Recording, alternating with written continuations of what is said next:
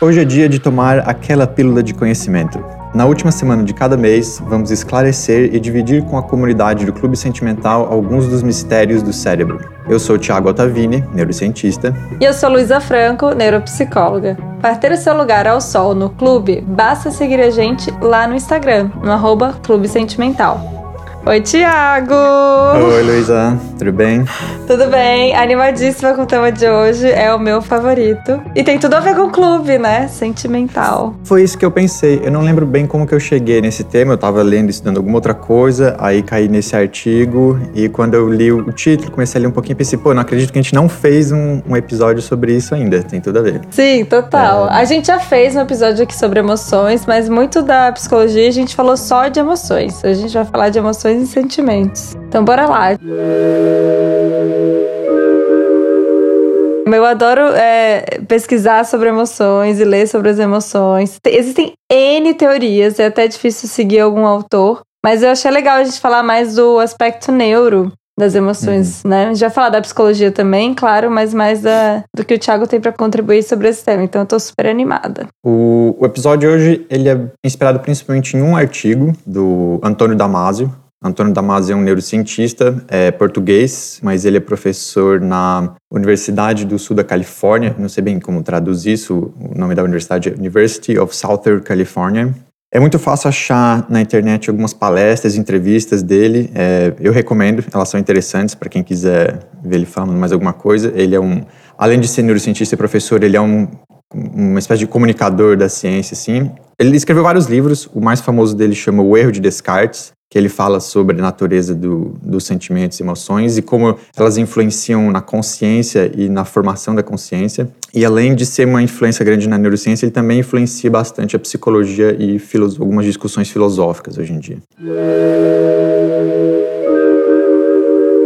Então acho que vamos começar tentando fazer a parte difícil e polêmica, que é definir, dar uma definição para o que a gente vai falar, né? Sim. Vamos tentar definir o que é sentimento, então. É, o jeito que ele define sentimento, e que a gente vai tratar hoje, é de que os sentimentos, eles são experiências conscientes mentais de estados corporais. Então é uhum. é qualquer experiência consciente que a gente tem de alguma mudança no corpo.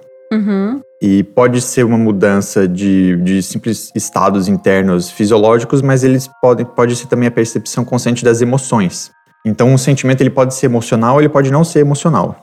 Né? Você pode ter um sentimento baseado numa emoção, tipo medo, ou você pode sentir sede, que não é um sentimento necessariamente emocional, embora as coisas começam a, a se misturar sempre. Sim. Vou fazer uma diferença aqui, que também é importante, que ele coloca no artigo dele, e é, eu e a Luísa, a gente estava até conversando aqui antes de, de, começar a gravar, que é uma, uma diferenciação que as pessoas tentam fazer academicamente, mas ela nem sempre é muito clara, que é a diferença entre emoção e sentimento. E até tem um cuidado, assim, a gente estava conversando de ah, não, não, não escutar esse episódio e levar o que a gente vai falar ferro e fogo, no sentido de alguém falar assim, ah, eu tô sentindo tal coisa, aí você virar pra pessoa e falar assim, isso não é um sentimento, é uma emoção. É só uma questão acadêmica pra gente conseguir se ler melhor. Então, é, escuta esse episódio mais com esse viés, não é pra ficar, nossa, agora eu sei exatamente o que é sentimento, exatamente o que é emoção, porque pra ser bem sincero, né, Thiago, né, a gente gente ainda tá. Os pesquisadores ainda estão é, descobrindo isso. Existem N teorias, gente, sobre emoções e, e, sentimentos. São muitas mesmo. Claro, isso vale, acho que é, vale de forma geral para todos os nossos episódios. O, o, objetivo aqui no clube é dar ferramentas para a gente tentar entender alguns fenômenos e não fomentar o pedantismo, né? Então, se, se as pessoas conseguem usar os termos para se comunicar, tá tudo certo. Exatamente. Boa. É. Para a gente aqui hoje, a principal diferença é que, o, o como eu falei, o sentimento ele é uma experiência consciente. Você sabe o que você está sentindo, você consegue dar nome, você está ciente do, do que você está sentindo. E a emoção, ela, e eu, eu, coloco aqui até algumas vezes como estado emocional, ela não é necessariamente consciente. Você pode estar tá tendo uma emoção, o seu corpo pode estar tá sofrendo uma alteração emocional sem você perceber. Exato. Isso, inclusive, às vezes afeta o seu comportamento e você não entende por quê, e você vai entender depois. Que, ah, é porque eu uhum. tava com, com essa emoção, que eu reagi de, desse jeito ou daquele.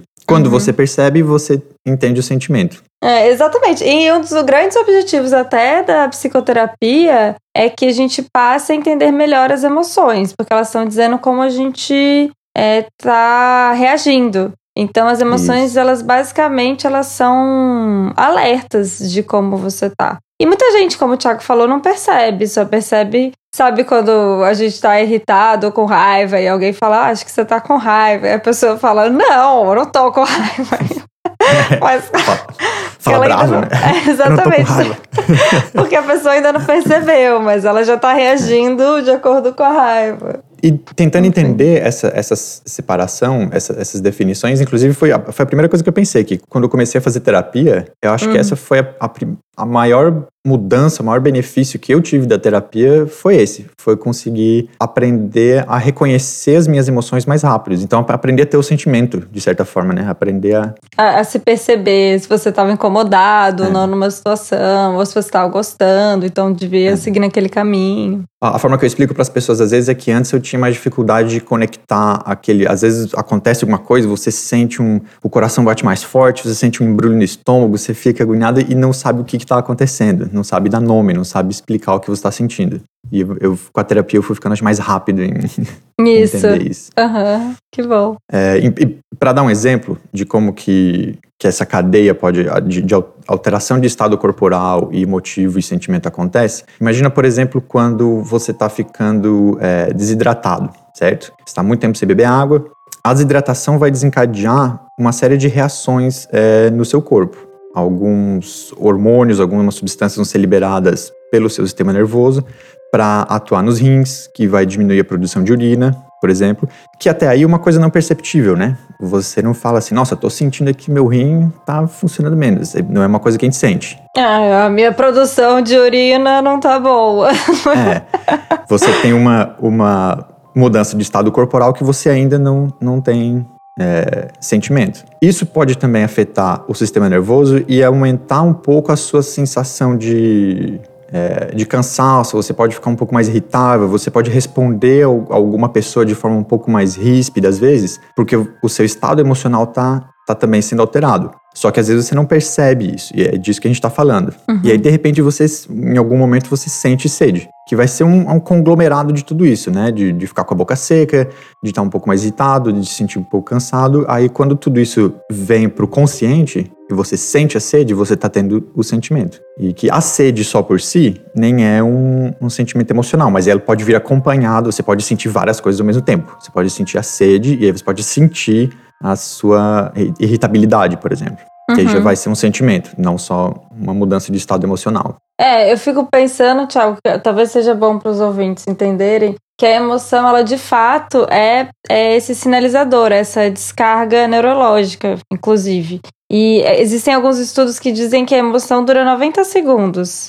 Então é, só, é rapidinho mesmo. Agora o sentimento é uma coisa que já é mais elaborada, fica mais tempo. Pensando em termos assim mais emocionais, né, ou desse âmbito mais de é, é, difícil, né? De sentimento, porque você falou agora da sede. É, a, a vai... gente troca as palavras o tempo todo. Gente é, ai, gente, é, segura na minha mão e tenta me acompanhar. Porque é difícil mesmo. Mas o.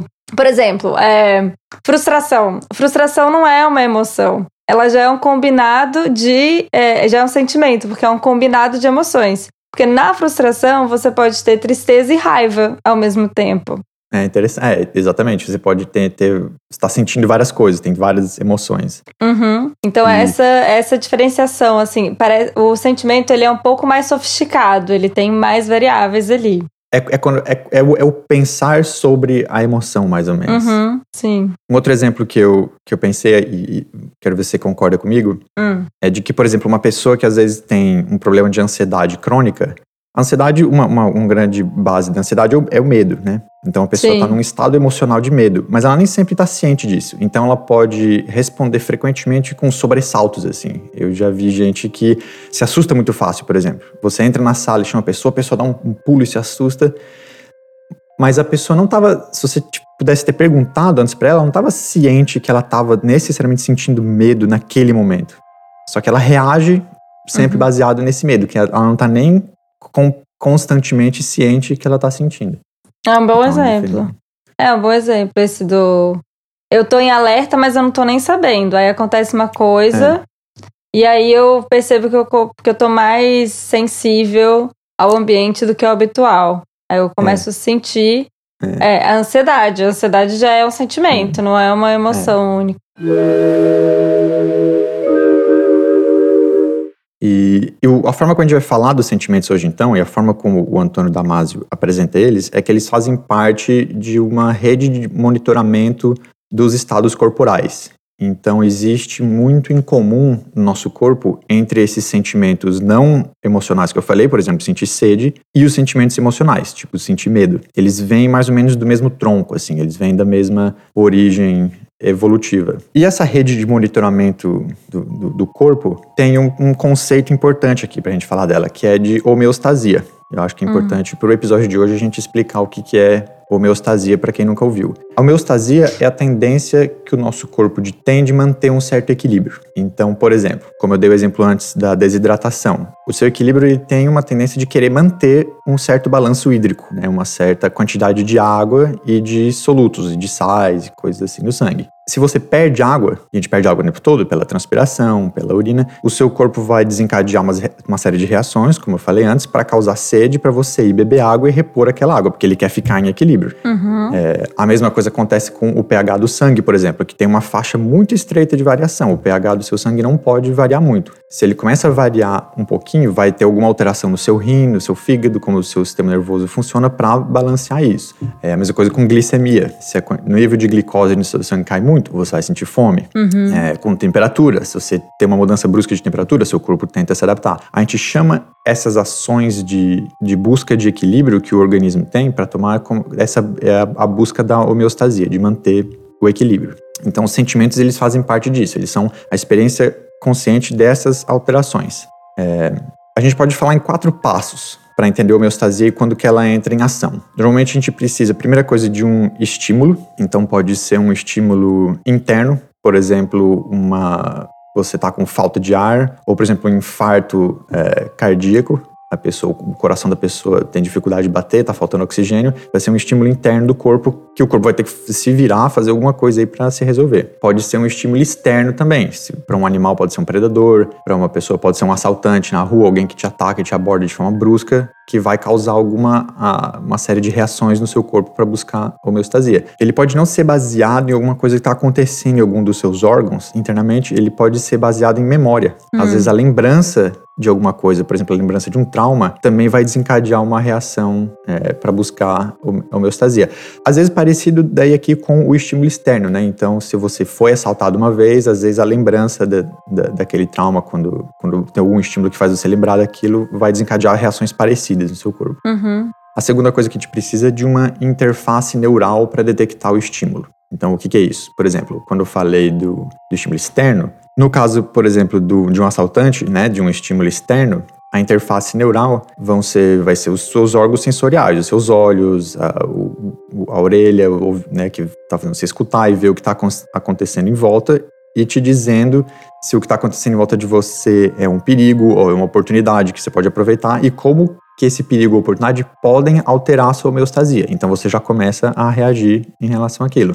É, no caso de um estímulo interno, uma falta de ar ou de um infarto cardíaco, a gente tem medidores do nível de oxigênio no sangue, a gente tem medidores de pressão arterial nas nossas veias e artérias, é, que estão informando sempre para o sistema nervoso central qual é o estado é, do seu corpo. Aí a gente vai ter no sistema nervoso central as áreas neurais de execução, que são as áreas do sistema nervoso que determinam que ação precisa ser tomada para corrigir o desequilíbrio, o que, que precisa ser feito. Então, se, você, se alguém está te atacando na rua, vai você vai ter áreas do sistema nervoso que vão é, redeterminar como que tem que ser o fluxo sanguíneo. Então a gente ah, precisa de mais sangue nos músculos para a gente poder fugir, correr da pessoa ou lutar com ela. É, se você está ficando sem ar, você vai ter uma ativação da, de uma contração mais forte do diafragma para tentar forçar a respiração, esse tipo de coisa. Então a gente tem áreas no cérebro que determinam que mudanças precisam ocorrer. É, eu acho legal você trazer isso, é, Tiago, porque o Beck, que é o grande pensador da teoria cognitivo-comportamental, que faleceu recentemente, infelizmente, vamos dar aqui a nossa homenagem ao Beck, que faleceu com 100, 100 anos, então. É, ele já estava produzindo, né? Enfim, ele, ele, ele trouxe esse conceito da homeostase da biologia para explicar um pouco de funcionamento de sentimentos e emoções, que a gente está sempre numa tentativa de deixar isso em na procura desse equilíbrio mesmo, até emocionalmente, no nível emocional. Acontece alguma coisa externa que mexe com as nossas emoções, as emoções são sinalizadores de que aconteceu o desequilíbrio, e aí a gente tenta, pelos, pelos nossos comportamentos, tentar deixar isso equilibrado novamente. Quando o comportamento é disfuncional, é quando a nossa resposta a essa emoção ela não é assertiva, ou seja, eu começo a fazer um comportamento que em vez de deixar, é, é, em vez de procurar o equilíbrio, ou seja, deixar você emocionalmente estável novamente, eu começo a gerar mais insegurança e ansiedade. É, um exemplo disso seria o controle. É, existe uma ideia de que controlar as coisas é, vão deixar a gente mais seguros, mas o contrário. A gente viu isso até, ficou bem claro no episódio sobre o toque. Se você não ouviu, escuta lá. Que Sim, é tava pensando nisso agora. Que você, é? Conforme você foi falando, eu fui lembrando desse episódio. É. Uhum. Então, quanto mais a pessoa, por exemplo, tenta checar as coisas, mais ela fica ansiosa e angustiada. Então, seria, aí seria um esquema, é, um modelo comportamental ou um esquema desadaptativo. Os adaptativos são quando a gente consegue, de fato, ter uma reação emocional e ter um comportamento que volte a, a esse equilíbrio. E aí o Beck pegou esse conceito, que é da biologia mesmo, para explicar essa questão das emoções, dos sentimentos, enfim. É, então, o, o, Antônio Damasio, ele trabalha bem por aí também. É, eu não, não, não, é minha área de especialidade, nunca entrei muito a fundo, então não sei em, em, que momento que às vezes eles divergem ou que um tem alguma ideia um pouquinho diferente do outro, mas pelas coisas que eu li do Antônio Damasio, é bem por aí. Ele, ele sempre ele entra nessa área de explicar mudanças de estados corporais e a experiência consciente deles, e aí depois ele começa a falar que embora tenham algumas áreas diferentes, talvez para o sentimento de um estado emocional e um sentimento não emocional, a, a origem e o papel das duas coisas é bem parecido, na verdade. Uhum. É, Sim. E, e finalmente, na homeostasia, a gente vai chegar então nessa, na, na, última parte, que é, são agora, a gente já teve a execução, né, do, do, algumas áreas neurais que determinam a execução de ações para consertar o desequilíbrio, e por último, a gente vai ter as áreas neurais que criam a experiência consciente do que está acontecendo com você. Então, se você está sufocando e ficando sem ar, por exemplo, você vai ter essas áreas que fazem você sentir medo. E você se sente consciente do medo que você está é, sentindo, o que está acontecendo no seu corpo. Uma forma de, de ter essa experiência consciente né, do que está acontecendo. Então, a gente pode pensar no sistema nervoso central e nessas áreas neurais, tanto as que fazem a execução das ações, que determinam a execução das ações, como as que criam a experiência consciente, como tendo elas têm espécie de mapas neurais do corpo. Então você tem mapeado lá no seu cérebro, né? O que está acontecendo lá com o coração, o que está acontecendo com o trato digestório, o que está acontecendo no pulmão, nos músculos, o que está acontecendo no mundo exterior, tanto visual como auditivo. A gente tem um, um, um mapa do corpo. Gente pode pensar também como se fosse uma espécie de sala de controle, né? Que fica monitorando. Um monte de monitor, de luzinha acendendo, uhum. apagando ali. Bem divertidamente. E, exatamente. E aí a gente tem algumas áreas do corpo que estão fazendo mais ou menos aquilo do, do filme. Uhum. Controlando se tá vendo se tá tudo bem. Às vezes apita um alarme ali, acende uma luz e aí hum, essa área vai alerta. ter que ver o que, que é e o que, que precisa ser feito. É, onde é que a gente começa a encontrar essas áreas? É, no tronco cerebral, principalmente. Então, o que, que é o, o tronco cerebral? O tronco cerebral é uma estrutura que está na base é, do nosso cérebro. É uma é uma parte do cérebro que às vezes a gente ouve em, em termos menos técnicos, tem gente que já ouve falar de cérebro reptiliano, alguma coisa assim, porque a ideia é que o tronco cerebral ele é uma estrutura que está muito preservada, tanto no, no layout dele, no, no, na estrutura anatômica, como nas partes funcionais, o que cada parte faz, que foi muito preservado ao longo da evolução. Então, o tronco cerebral é, de peixe, de réptil, ave, mamífero é, é surpreendentemente parecido.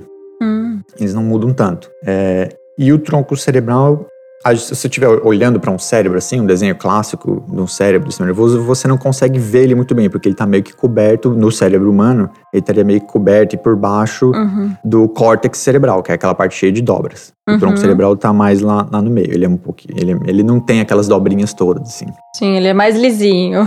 Exato. E ele funciona como uma espécie justamente de centro de coleta de informações. Então a gente tem vários nervos que estão vindo de várias partes diferentes do corpo tanto do, dos nossos órgãos, dos nossos músculos, como os dos nossos órgãos sensoriais, todos esse, esses nervos que estão trazendo informação, essas fibras nervosas, elas vão em grande quantidade para o tronco cerebral primeiro, antes de ir para o resto do cérebro. Então, uma espécie de portão de entrada para o sistema nervoso central. Uhum. É, por exemplo, um, um, nervo famoso, só para dar um, um, nome assim, para a gente citar um pouquinho, o nervo vago às vezes é um nome que as pessoas já até ouviram falar, não sabem muito bem o que é, mas o nervo vago é o nervo que traz muita informação dos nossos órgãos para o tronco cerebral. Então a gente tem, por exemplo, a gente tem vários sensores de pressão e que medem a quantidade de oxigênio no pulmão, no, tem sensores de pressão no coração, alguns sensores no trato digestório. Todos eles se juntam no feixe nervoso que a gente chama de nervo vago e eles vão para um núcleo no é, tronco cerebral chamado núcleo do trato solitário,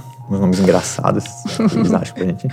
É, um núcleo é um acumulado de, de, de, de, células, de neurônios, né? E desse núcleo do trato solitário, eles vão pro núcleo parabraquial. Esses dois núcleos ficam no tronco cerebral. E ali você já começa a ter, então, alguma organização e processamento é, de informação do que está acontecendo no corpo. Do tronco cerebral, essa informação, então, daí agora vai para o córtex. E uma das áreas mais famosas, é, principalmente na, na, parte de processamento emocional, é a ínsula. É, a ínsula, ela já é parte dessa do, do córtex cerebral, então o cérebro da forma mais clássica que as pessoas normalmente pensam, né, que é todo cheio, cheio de dobrinha assim no, no ser humano. A ínsula não é muito visível também, se você estiver olhando para um desenho clássico de um cérebro, até uma peça anatômica, você não consegue ver imediatamente a ínsula, porque ela fica meio que escondida dentro de uma dobra bem profunda, assim. Você teria que pegar uma dessas dobras laterais do cérebro e afastar uma da outra para conseguir ver a ínsula lá dentro. E a ínsula é classicamente reconhecida como uma área importante de processamento emocional no córtex. Tem muitos estudos de, é, de, de, de, neuroimagem, né, estudos de ressonância magnética funcional, que a pessoa deita lá na máquina de ressonância magnética e está fazendo alguma tarefa, ouvindo alguma história que tem um conteúdo é, emocional.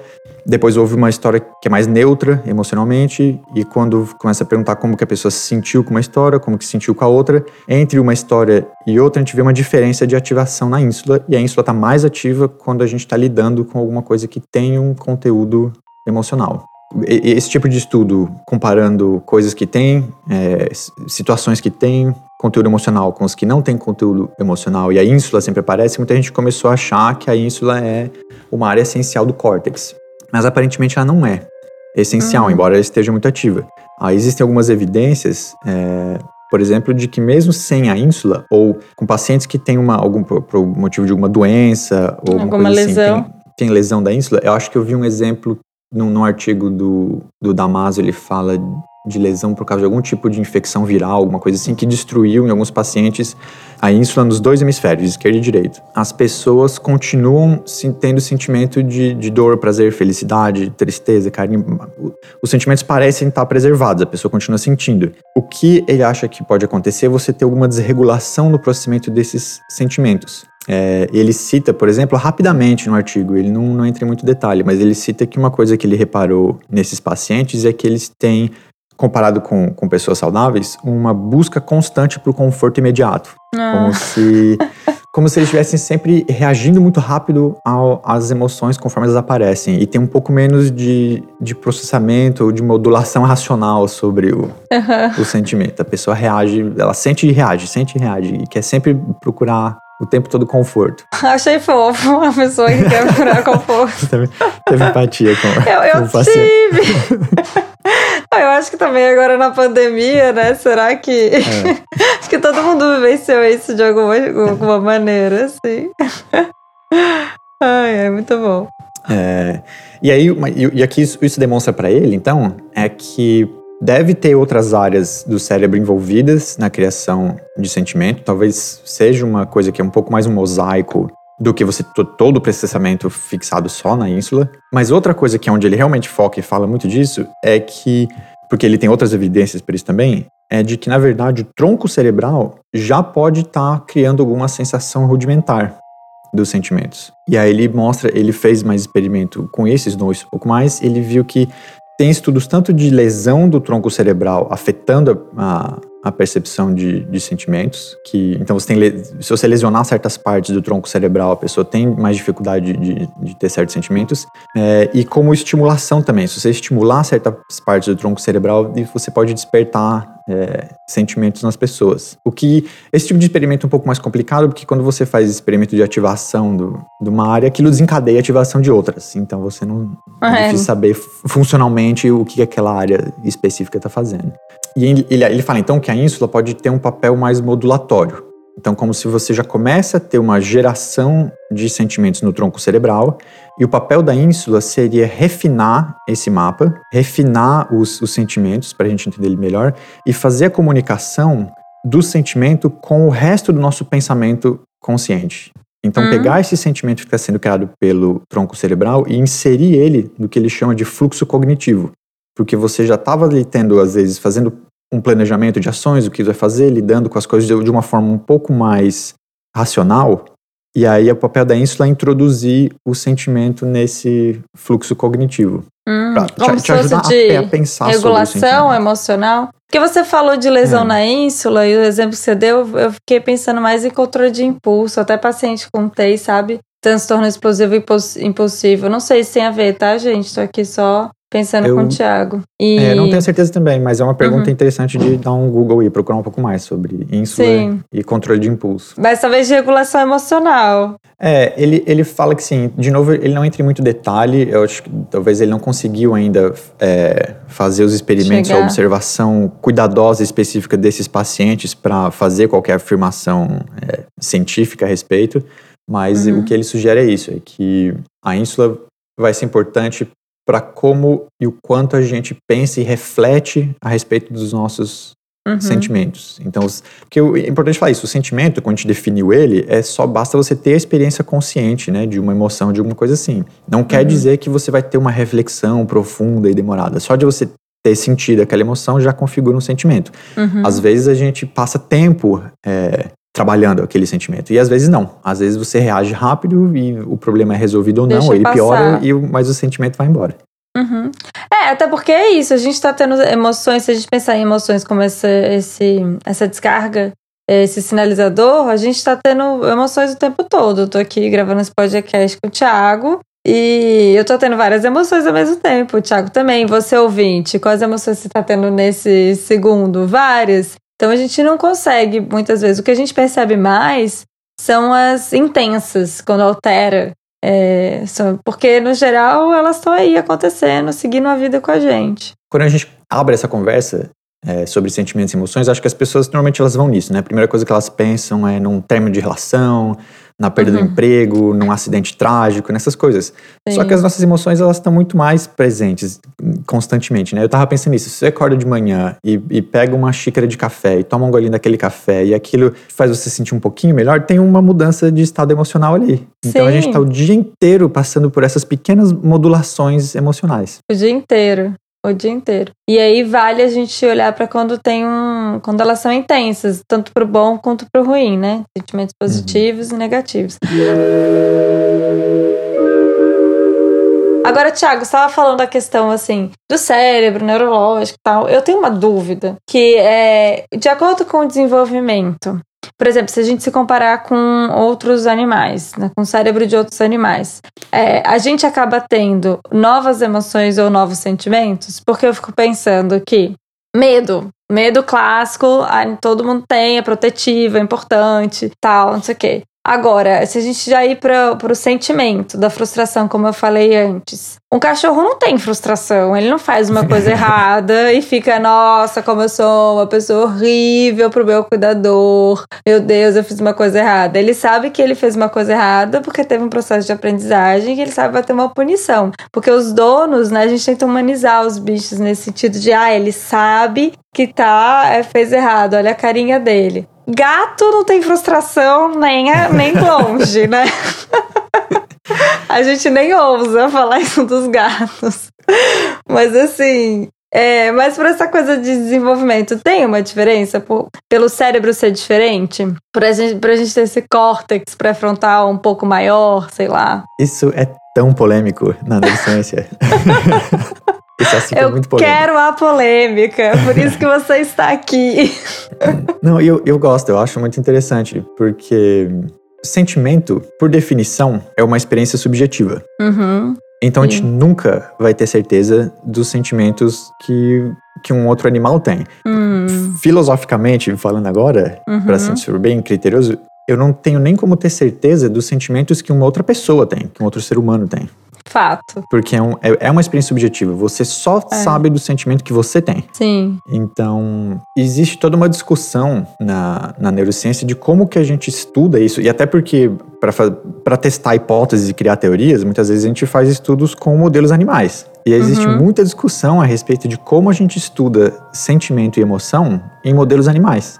Ah, porque pode ser cruel. Não, assim, Não? claro, essa é uma discussão. Não, essa é uma discussão, claro. Aí, você A vegetariana aqui. girando, com isso assim. Aham. Mas, mas a- ainda que a questão ética não fosse um problema, existe Hum. um problema científico também. De que você supõe que você está gerando, às vezes, uma emoção, um sentimento num rato de laboratório, mas você não sabe como ele se sente. Só ele sabe como ele se sente. Ah, é verdade. Então você não sabe se ele Aham. sente aquilo. Você não sabe se ele sente aquilo que você acha que você está estudando nele. É, aí nesse caso eu gosto, eu sou apaixonada pela Lisa Barrett, é, é Lisa Fieldman Barrett, o nome dela, que ela, ela é uma, é uma neuropsicóloga recente, assim. Ela tem um, um TED Talk super bom, que falando que é, a gente não tá à mercê das nossas emoções. Eu sempre cito ela às vezes aqui. E ela fala muito nessa construção da emoção e do sentimento, que existe uma Uhum. arquitetura. Então, por exemplo, o que me- talvez o, o sentimento o culpa, ele seja a gente consiga ver similaridade nele, né? Então me sinto mal porque eu fiz alguma ação. Mas é, o que gera culpa em você, Thiago, não é a mesma coisa que me gera culpa. Eu posso ter uma ação que eu não tô nem aí, tipo, pff, e você pode ter a mesma ação e depois ficar se culpando. Nessa Sim. questão de que é pessoal mesmo, que é essa, que é essa construção mesmo da emoção. E, e a- e aí a, a minha culpa ela é um pouquinho diferente da sua, nesse sentido, porque Sim. eu associo ela a, a coisas, coisas. ligeiramente diferentes do que você associa. Uhum. Mas então, o- no artigo do Damasio, ele fala sobre isso, outros neurocientistas concordam com ele, eu tendo a concordar com ele também, Hum. na ideia de que, e, e esse- isso que a gente estava falando antes, do papel do tronco cerebral é, Uhum. ser importante para gerar sentimentos e a ínsula não ser essencial, leva a gente a pensar que, como eu falei antes, o tronco cerebral ele é uma estrutura bastante preservada na anatomia e na função em vários animais, é bem provável que muitos animais, vertebrados pelo menos, e alguns invertebrados talvez também, tenham algum tipo rudimentar de sentimento. Hum, É, e como você falou, existem os básicos. Medo. Medo é um, um Uhum. sentimento muito básico e é, E não é antigo. dif- é, não é, não é difícil de dar esse, esse salto de imaginar que o- o- a- animais sentem medo. uhum. É, é claro que a gente ter o córtex, e aí o- é isso que a gente tem mais diferente de outros animais, né? É o, Uhum. o córtex cerebral, que é bem mais desenvolvido e dá pra gente pensamento racional, não sei o quê, dá a gente a possibilidade de pensar mais sobre os nossos sentimentos. Então, talvez a gente consegue, como você falou, ter sentimentos um pouco mais complexos. Uhum. É, aí você falou de frustração, por exemplo. Né? Você ah, o cachorro sente frustração? Não tem como saber. E é Hum. complicado a gente pensar num experimento pra testar isso. Sim. Que- Cachorro é interessante, porque cachorro, como ele é. por causa do ser humano, ele, eles respondem a uma série de, de estados emocionais, de sentimentos nossos. E aí a gente, como você Hum. falou, tende a humanizar, antro- antropomorfizar, seria né, a- o Sim. termo técnico. A gente tende, tende a humanizar o cachorro e dar sentimentos a ele. Mas eu começa a virar questão de opinião aqui, e a gente pode procurar literatura pra citar. Eu acho que Tá. cachorro sente tristeza, eu acho que cachorro sente felicidade, é, sente medo, com certeza. Aham. E frustração, talvez. é, talvez sinta. Talvez um cachorro tá acostumado a passear todo dia de manhã, o dia que eu faço isso com com, minha cachorrinha aqui, o dia que tá chovendo muito e eu levanto, me arrumo para sair pro trabalho e não, ela vem e fica no meu pé, fica andando de volta, olha para mim, dá uma choradinha e eu falo, hoje não vai dar, hoje não dá para passear. Ela, será que ela tá sentindo alguma frustração ali? Talvez. Mas a gente é, não, não talvez você fazendo esse relato me convenceu, mas sempre eu achei que não, acho que ela só tava triste, sei lá. É, que não é só, né, bichinha. É, ah, certamente é. que não, a gente não tem todos os animais sentindo toda a gama de, de, de sentimentos que um ser humano sente. Eu, uhum. não, eu jamais diria isso. Mas alguma espécie rudimentar, ele sente. Uhum. Porque o nosso sentimento, ele veio de algum lugar. Na, no, no, curso da evolução, né? Uhum. A gente uhum. não pode achar, é muito difícil, é muito improvável que os sentimentos surgiram assim, de uma hora para outra na evolução, só nos humanos ou só nos primatas. Sim. É. É, tem um antropólogo que estuda novas emoções. Então ele. Ou o diferente, você já ouviu falar é, desse estudo? Eu um, eu vi um podcast uma vez, acho que foi a é, Marina do, que. Do Invisibilia. É. é. gente, tem um episódio de emoções no Invisibilia, é um pouco antigo, deve ter uns 3, 4 anos. Pra quem não sabe, Invisibilia é um podcast da NPR, então é em inglês. Se você não escuta inglês, felizmente não vai dar. É, mas é, tem um lá que fala sobre emoções e a profissão dele, é, a pesquisa dele é sobre descobrir novas emoções de acordo com o contexto cultural, histórico e hábitos de certos povos. E é, é bem curioso, assim, de você pensar muito nessa construção. E, uhum. e aí eu fico pensando de conforme tem essa sofisticação, digamos assim, do, do cérebro, talvez a gente tenha cons consiga dar mais nomes, talvez, aos, aos sentimentos, às emoções e com isso criar. Será? Que é por é. aí? Isso, isso, mas isso cria uma questão interessante até de, tipo assim, a gente está falando de animais, outros animais sentem emoção, que emoção que sente, mas a gente pode levar essa, trazer essa discussão até para pessoas, né? Uhum. A gente, todo mundo tem o, o mesmo é, substrato biológico, a gente tem o mesmo cérebro capaz de sentir as, as mesmas coisas.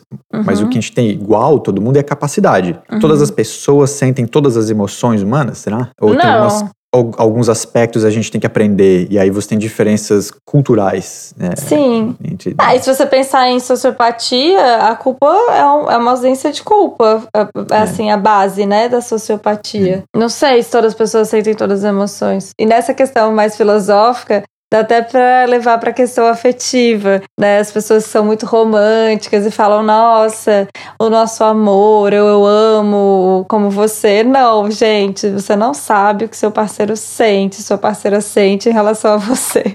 É e, totalmente, gente, pode ser diferente, né? E a gente, é, tem isso também, assim como a gente não tem como saber o que os outros animais sentem, a gente não tem como ter certeza do que, que as outras pessoas sentem. Sim. E, e tem aquilo que a gente estava falando antes, a gente volta um pouco também na diferença entre emoção e sentimento sentimento, né? Talvez os, uhum. o substrato de emoções seja parecido e todo mundo tenha mais ou menos as mesmas emoções. Mas Sim. os sentimentos são diferentes porque essa experiência consciente a gente vai aprendendo a processar. Então, Sim. Uhum. então a, uhum. gente, a gente vai ter sensações diferentes baseadas nas mesmas emoções, talvez. Totalmente. Tem gente que confunde ou então mistura, né? Pensando que a gente está falando não é nenhuma confusão, uma mistura ou uma construção diferente de amor com ansiedade, por exemplo.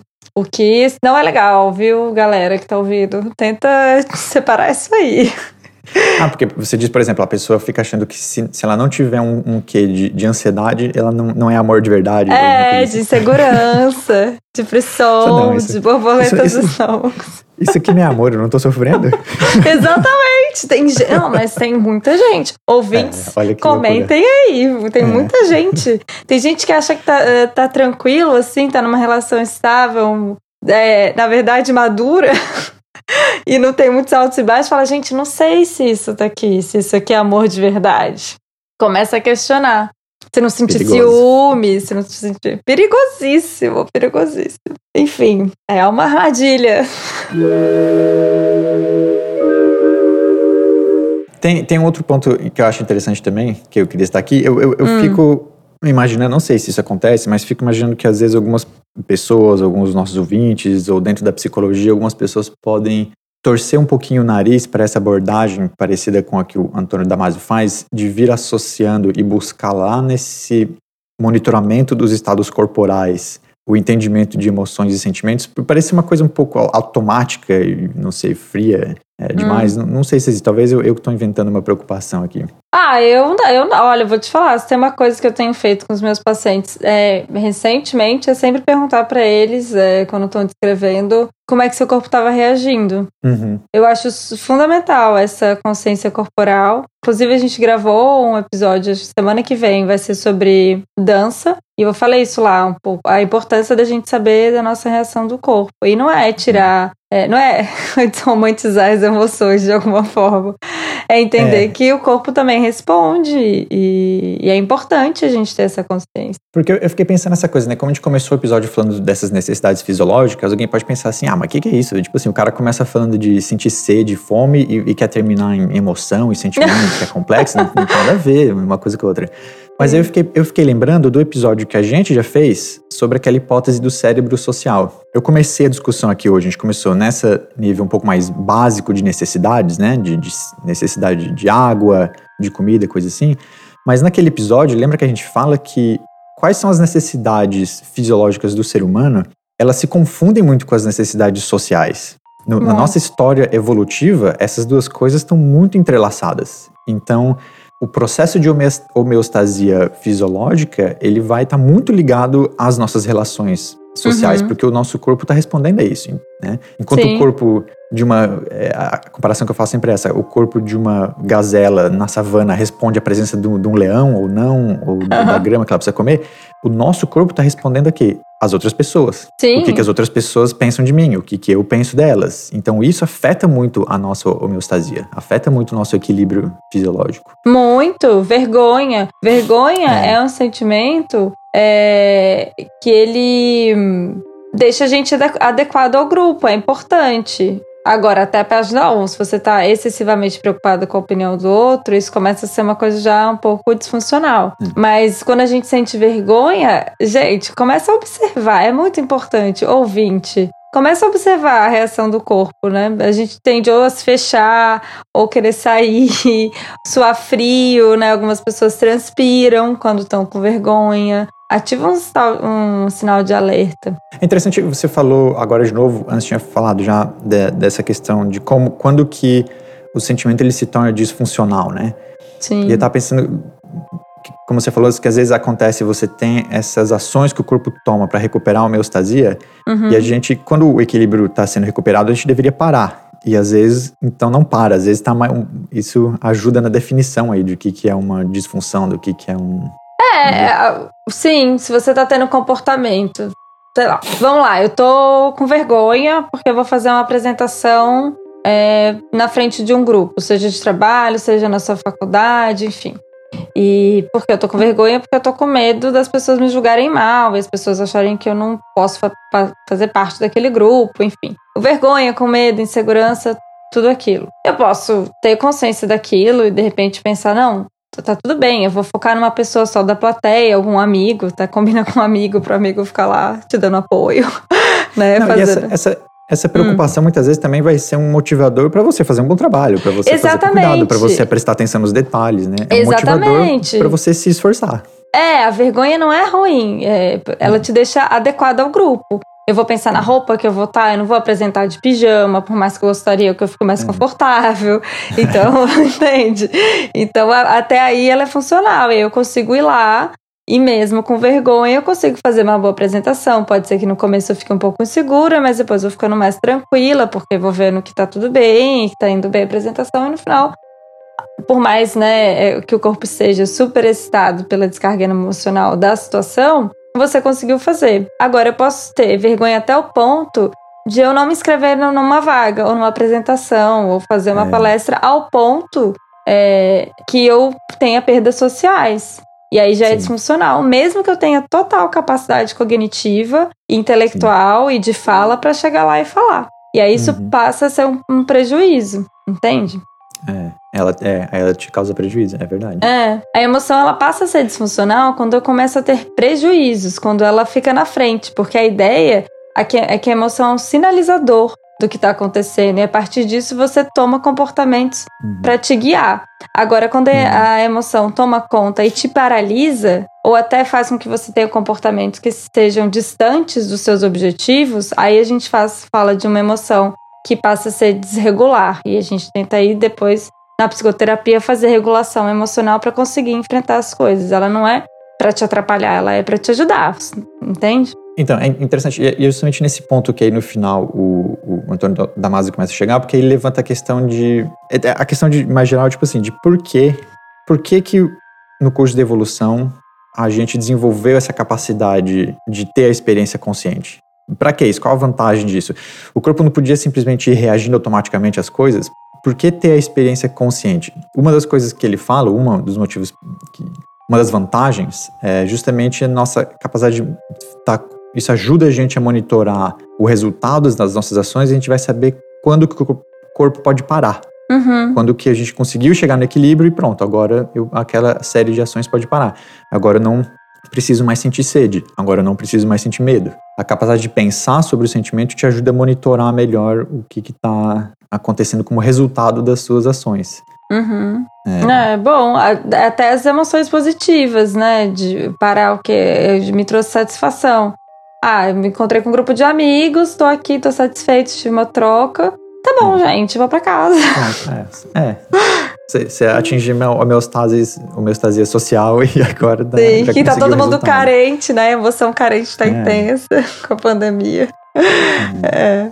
E agora tá todo mundo podendo, né? Não todo mundo, mas as pessoas estão podendo se ver mais. E eu tenho recebido muitos relatos, assim, de que tá intenso, tal. Porque abriu a porteira, né, gente? Mas acho que já, já vai regular também. Porque as pessoas também estão ficando satisfeitas com esses encontros ou não, e aí... Ele coloca até isso um pouco, assim, no sentido de aprendizado, né? Num, num mais em, de longo prazo, assim, ao longo da vida, a gente vai aprendendo é, os sentimentos ajudam a gente a aprender se uma situação foi uma oportunidade ou um perigo. Então ajuda, deixa a tomada de decisão um pouco mais eficiente. A gente consegue aproveitar melhor as oportunidades, uhum. por exemplo, de comer uma comida gostosa, se você tiver aquela oportunidade, porque você sabe que você vai se sentir bem, porque você já teve naquela situação antes. Boa. É, e, e, a gente não faz, para um saque, a gente não faz essa, essas escolhas sempre da forma estritamente racional. Você não está sempre pensando estritamente no conteúdo nutritivo da comida que você vai comer. A é, tomada de é, decisão. É, Isso, é, tom... isso é distúrbio, tá, gente? Chama ortonorexia, é. inclusive. A,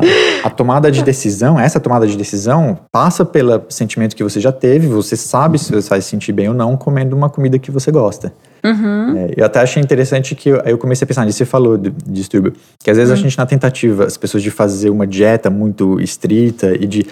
É, é uma forma de você tentar tirar a, o sentimento do jogo, né? E falar, não, eu vou Total. ser estritamente racional na hora de comer.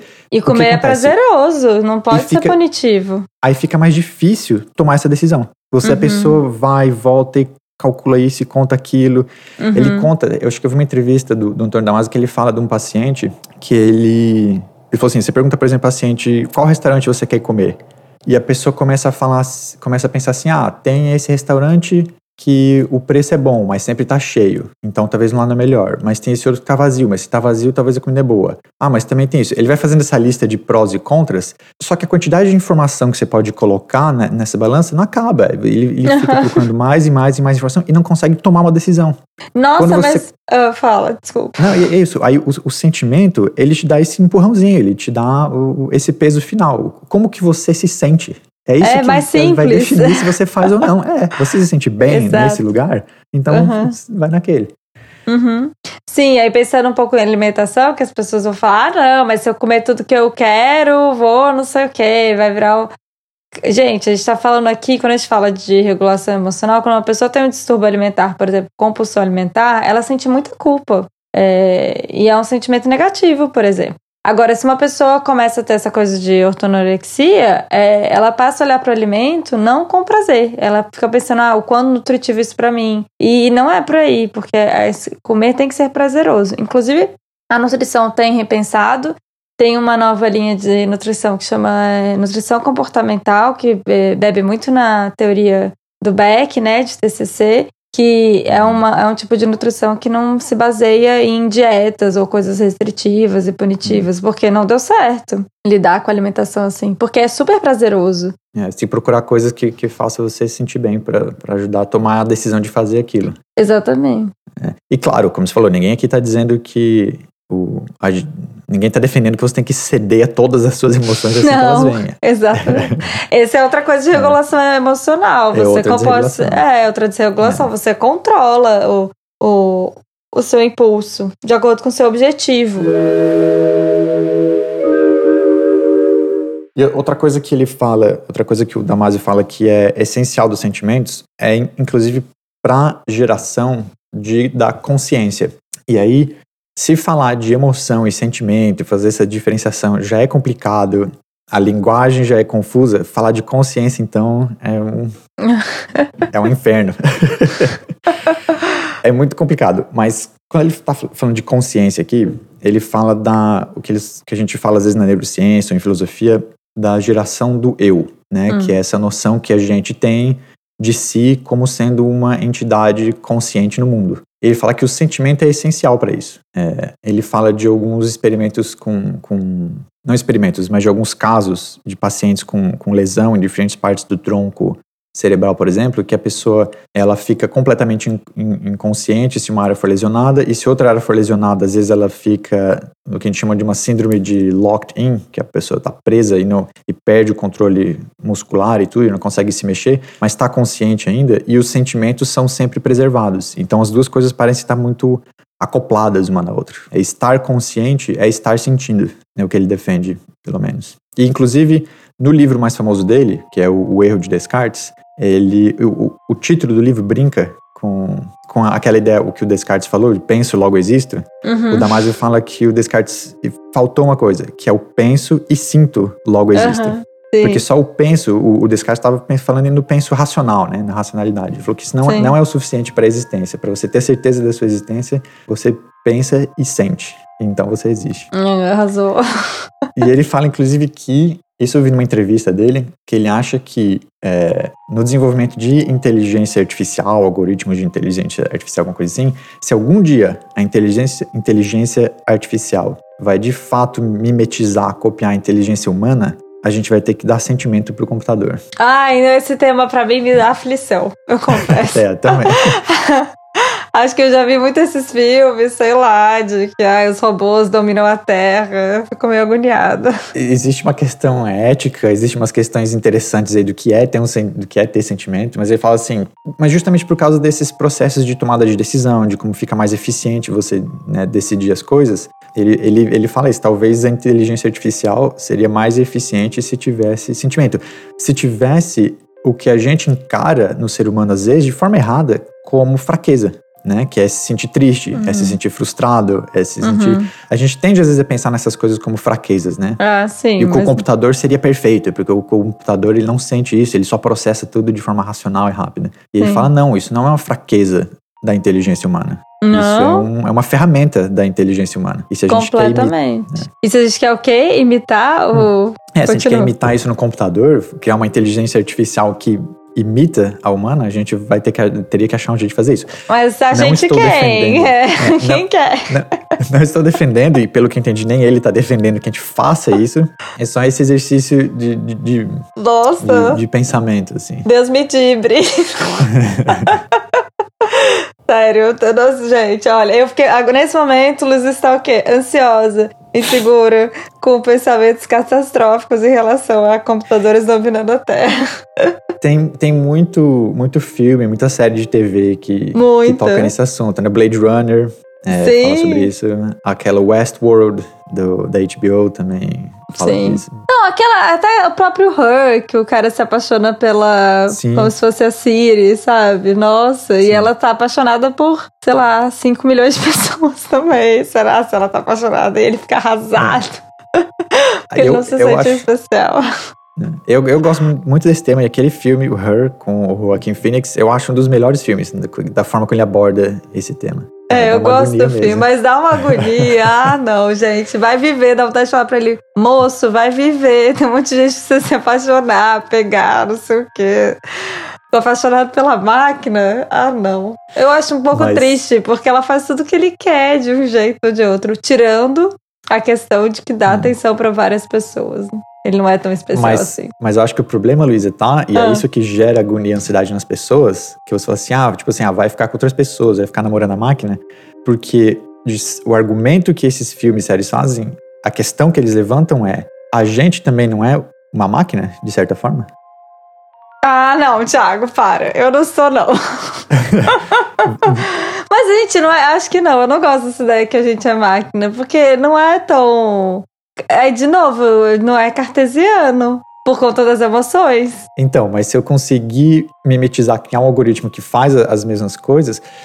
Porque assim, é, a, mas não, Thiago. Tão, as, as coisas estão acontecendo, tudo tem um substrato físico, mecânico, né? É o ah, seu cérebro, um monte falando... de neurônio, de fibra. Sim, que tá mas quem que vai, essas, por esses exemplo? cálculos. É um okay. monte de cálculo que está acontecendo. Ai, meu Deus. É, mas olha só. Quem que vai colocar, por exemplo, como a gente falou antes, a história da culpa? Que a culpa que você sente não é a culpa que eu sinto. Então a pessoa que fazer a programação da culpa, de repente, vai ser a culpa dela. Como é que você sabe? Sim, Entendeu? isso é uma questão. Isso, então, essa é uma questão interessante de como que essas inteligências artificiais são influenciadas por quem programou elas. E Exato. o quanto da, da personalidade do programador tem ali. Exato. É, enfim, eu não, eu não entendo muito da área, mas existem algumas coisas, por exemplo, de como que é, inteligência artificial ela, ela depois que ela é programada, ela começa a aprender sozinha, uhum. baseado em estímulo sensorial do universo. Né? Mas ainda assim, você teve um algoritmo inicial que alguém escreveu. É, é, é, essa é uma é questão interessante. Eu não, eu não entendo. Galera da TI. parar é. de opinar.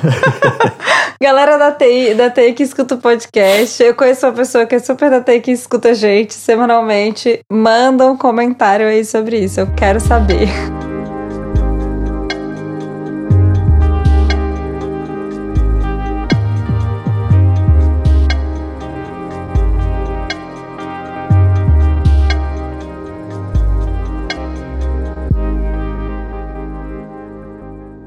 Eu acho que a gente vai parar por aqui. Gente, vamos acabar na Esse polêmica. É, é que a gente tá indo longe, né? Tá vendo? É. Gente, falar de emoção, a gente acabou em inteligência artificial. Quem diria? Eu não é. sabia que a gente ia acabar essa aqui nesse episódio. Eu já sabia, era uma armadilha. Ai, tá vendo? Fui, fui, fui pega. Justo no tema que me deixou nervosa. Ai, muito bom, Thiago. Foi ótimo. Não, mas falando sério, eu acho. Tá por aqui, assim, o que eu tinha, tinha preparado acaba por aqui. Recomendo, se as pessoas quiserem ir um pouco mais a fundo, esse livro dele, O Erro de Descartes. Eu não, não li o livro, eu só dei uma pesquisada sobre o que, que o livro fala. Uhum. É, e se você jogar Antônio Damasio no YouTube, também tem TED Talk, tem várias entrevistas, tem, tem algumas coisas interessantes para ver sobre ele. Então tá, gente, tudo certo, nada resolvido, porque falar sobre sentimentos e emoções é complicado. Mas é uma delícia, eu amo falar. Então tá, ficamos por aqui. Até mais, Thiago. Até mais, Isa. Tchau. Beijo, tchau, tchau. Esse podcast é uma produção do Clube Sentimental. Segue a gente lá no Instagram, no arroba Clube Sentimental. As artes são feitas pela Beatriz, do arroba Atenta e Forte. E a edição de áudio é feita pelo nosso querido Lous, do arroba Som do Cosmo.